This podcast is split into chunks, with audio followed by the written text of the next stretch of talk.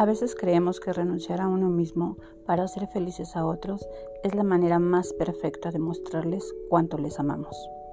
Renunciamos sin medida a nuestra esencia, pretendiendo que alguien más sea feliz. Y sin darnos cuenta, estamos conspirando contra nosotros mismos.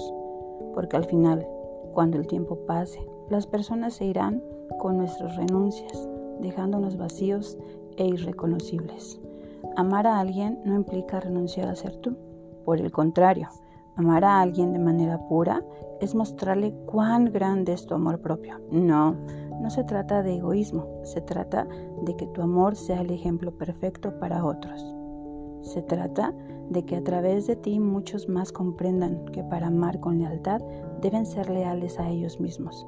Se lee difícil y suena quizá imposible, pero te pregunto, ¿ha valido la pena renunciar a ti?